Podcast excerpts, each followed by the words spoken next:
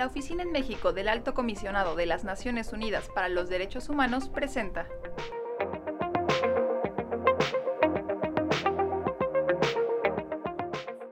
Hola, mi nombre es Alan García Campos, soy oficial de Derechos Humanos de la Oficina en México de la Alta Comisionada de las Naciones Unidas para los Derechos Humanos.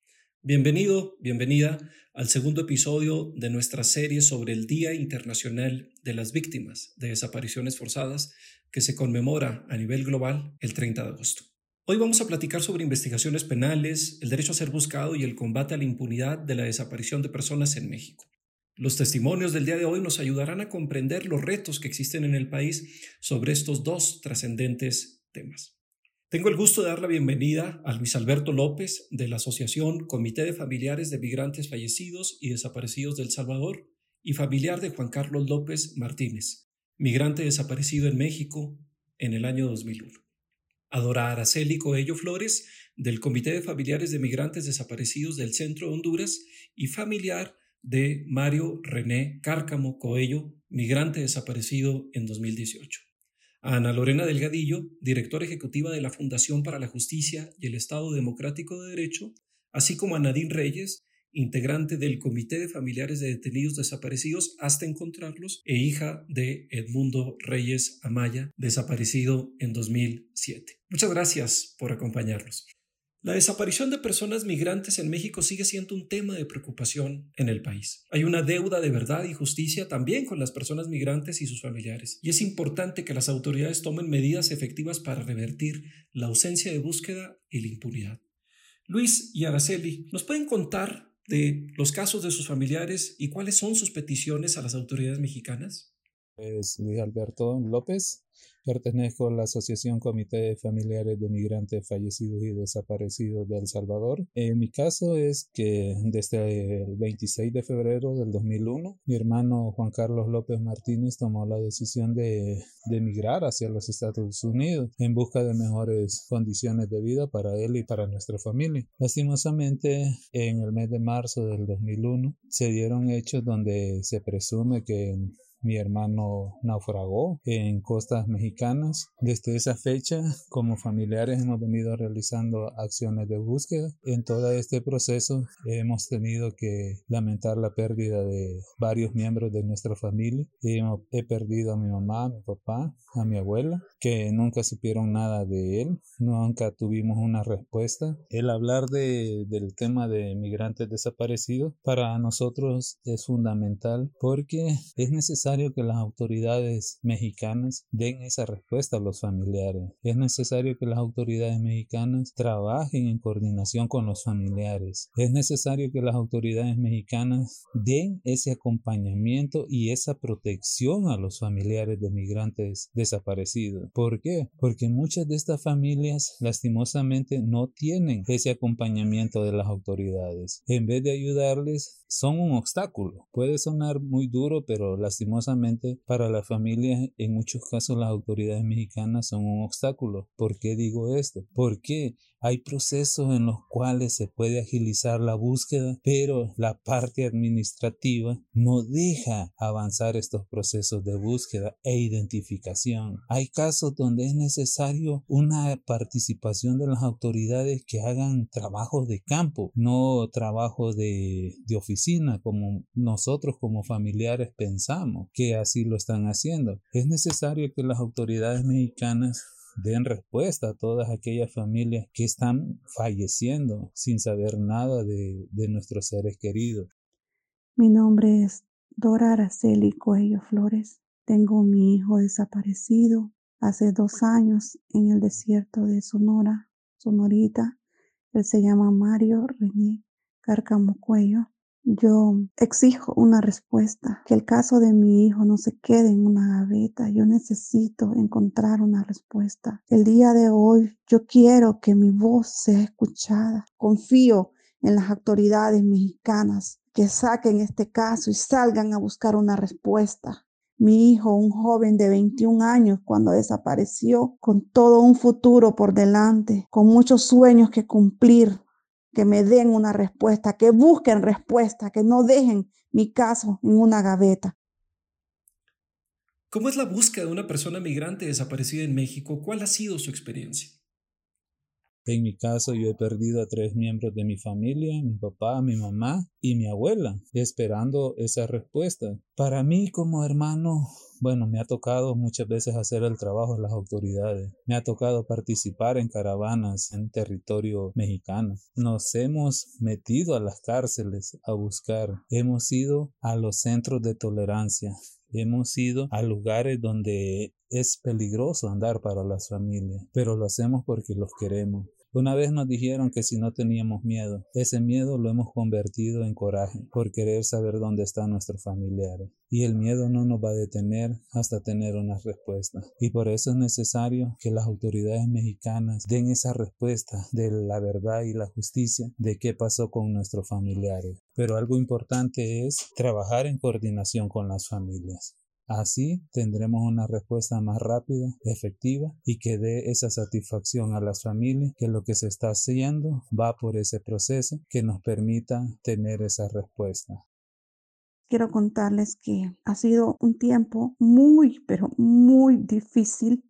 Han sido muchas noches de insomnio, momentos difíciles junto a mi esposo, mis demás hijos, porque no puedo conciliar el sueño pensando en qué le pasó a mi hijo, si está vivo o está muerto, o en realidad volveré a ver a mi hijo. Agradecemos a, todo el equipo de Cofamicen que ellos nos han estado apoyando con los psicólogos.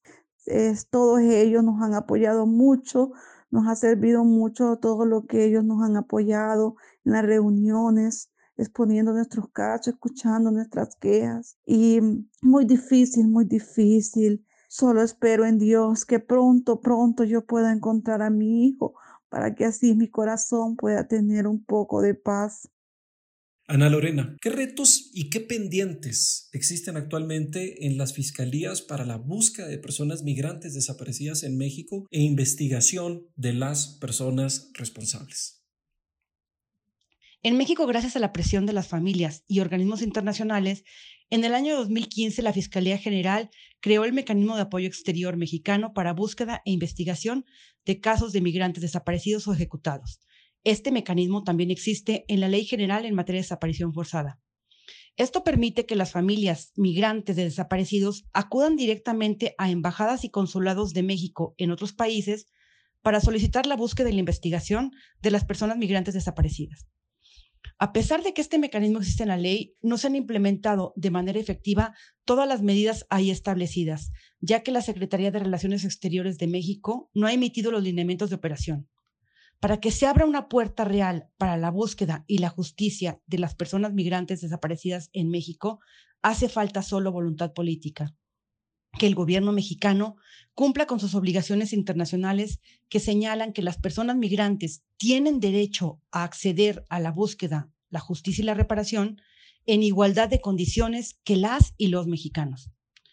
Sin embargo, otro reto es que una vez que los casos de personas migrantes entran en el sistema de las fiscalías, estos casos se enfrentan los retos sistemáticos de las instituciones de procuración de justicia que han hecho que México tenga un nivel de impunidad superior al 99%. Por eso, mientras las fiscalías no sean realmente autónomas y no cambien su modelo de gestión, de organización y de investigación, será muy difícil combatir esta impunidad. Casos como las masacres de migrantes se investigan por separado, sin mirar el contexto social y político que está permitiendo que desaparezcan y maten a personas migrantes. Se debe investigar bajo un enfoque de macrocriminalidad transnacional, con equipos de investigación especializados y multidisciplinarios, viendo el modus operandi, el perfil de las víctimas, de los responsables, dónde está la participación de agentes estatales y no estatales, pero sobre todo investigando a aquellos que están en el nivel superior de la estructura criminal, para así poder implementar medidas de no repetición. En materia de búsqueda, los retos son básicos y son grandes. A pesar de las recomendaciones internacionales, no se tienen aún cifras claras del número de personas migrantes desaparecidas en México y no hay una alianza real con Centroamérica para tener una cifra consolidada. No existen a la fecha mecanismos de búsqueda de personas migrantes que, integren la complejidad transnacional.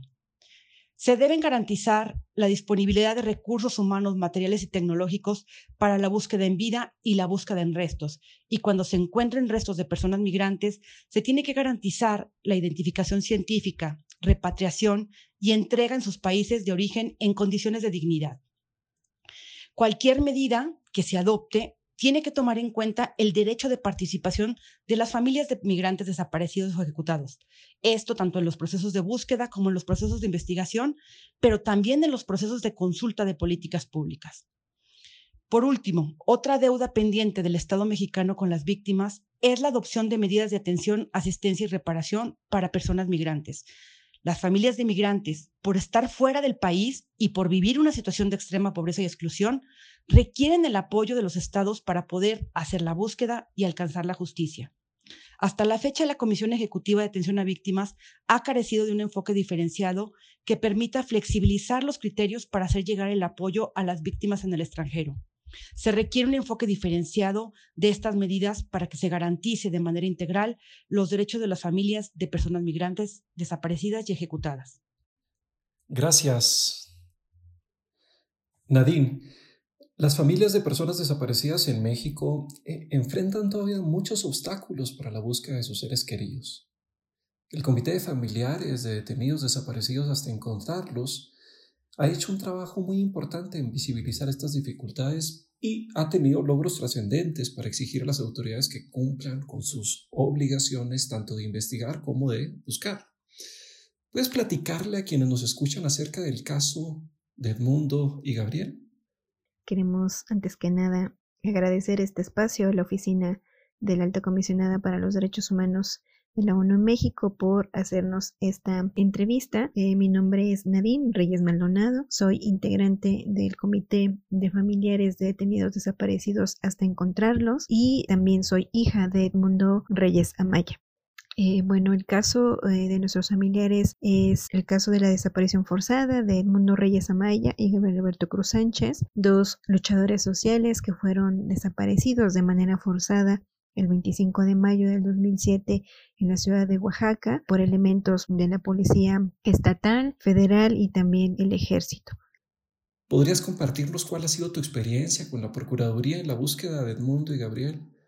Bueno, algunas experiencias que hemos tenido con respecto a las fiscalías y procuradurías en la búsqueda de nuestros familiares han sido, como muchos otros casos, desafortunadamente un proceso desgastante, un proceso bastante largo.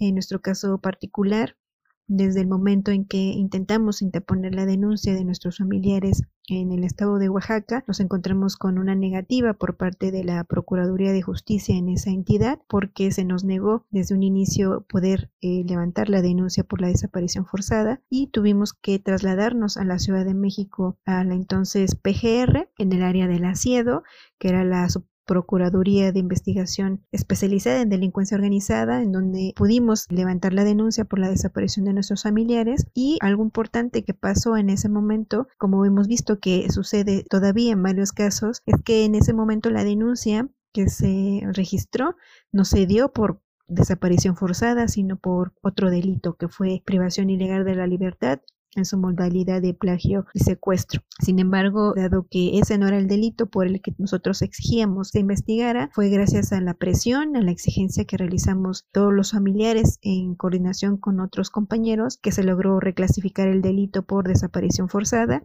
y afortunadamente ese es el delito por el que hoy se está investigando y que está siendo llevada a cabo por la Fiscalía Especial sobre Desaparición Forzada de, personas. Sin embargo, durante muchos años el caso estuvo sin, sin avanzar, también debido a los diferentes cambios de ministerios públicos con el que nos, nos hemos enfrentado durante todos estos años.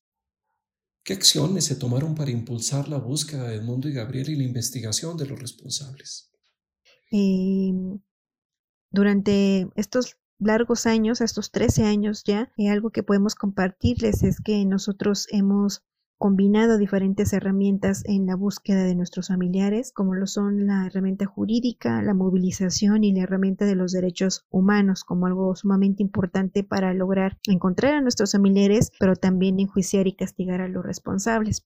En el ámbito jurídico hemos obtenido ah, favorablemente algunos avances, algunos logros que han sido producto de esta insistencia de nosotros de no abandonar este proceso jurídico que también es muy importante.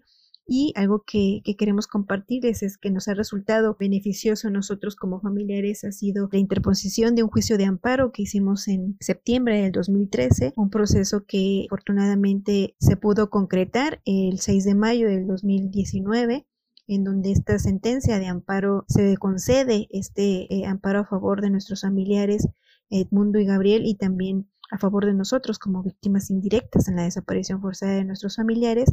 Y este juicio de amparo lo que dicta, entre otras cosas que son muy importantes, es realizar la investigación de todos los elementos y altos mandos que participaron en la desaparición de nuestros familiares, pero también buscar a Edmundo y a Gabriel en cuarteles militares así como también crear una comisión especial de búsqueda, entre otros elementos. Esta mm, resolución de amparo es bastante importante porque señala también la participación de agentes del ejército en la desaparición de nuestros familiares y es por ello que ordena realizar su búsqueda en los cuarteles. Sin embargo, como no era de esperarse, en junio del 2019 al conocer esta sentencia, eh, la Fiscalía General de la República y la Sedena se inconforman ante esta eh, resolución y esta situación es conocida, esta impugnación, por el tribunal, el segundo tribunal colegiado, con sede en la Ciudad de, de México, y una vez que revisa estos recursos de impugnación, ante la gravedad del caso, lo que hace este segundo tribunal es solicitarle a la Suprema Corte de Justicia de la Nación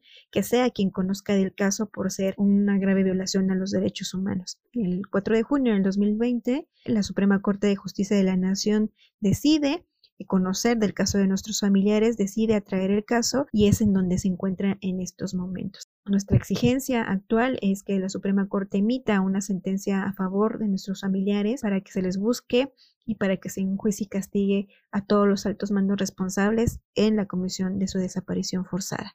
Asimismo, a la par de este proceso en la Suprema Corte de Justicia, recientemente el 7 de agosto de este año nos notificaron sobre la orden de aprehensión de varios funcionarios públicos del estado de Oaxaca que fueron detenidos por la presunta participación en la desaparición forzada de nuestros familiares y actualmente siete de ellos se encuentran detenidos en un penal en el estado de Jalisco. Sin embargo, lo que hemos señalado, si bien estas detenciones son importantes, nuestra exigencia sigue siendo investigar sancionar a elementos del ejército que también participaron en la desaparición de nuestros familiares y no solamente deslindar responsabilidades al ámbito local del estado de Oaxaca, dado que en la desaparición de nuestros seres queridos participaron tanto elementos del estado de Oaxaca como el gobierno federal y obviamente el ejército. Muchas gracias. Agradecemos su presencia en este espacio, en el que siempre son bienvenidos y bienvenidas. Les invitamos a estar pendientes de nuestras próximas emisiones. Hasta muy pronto.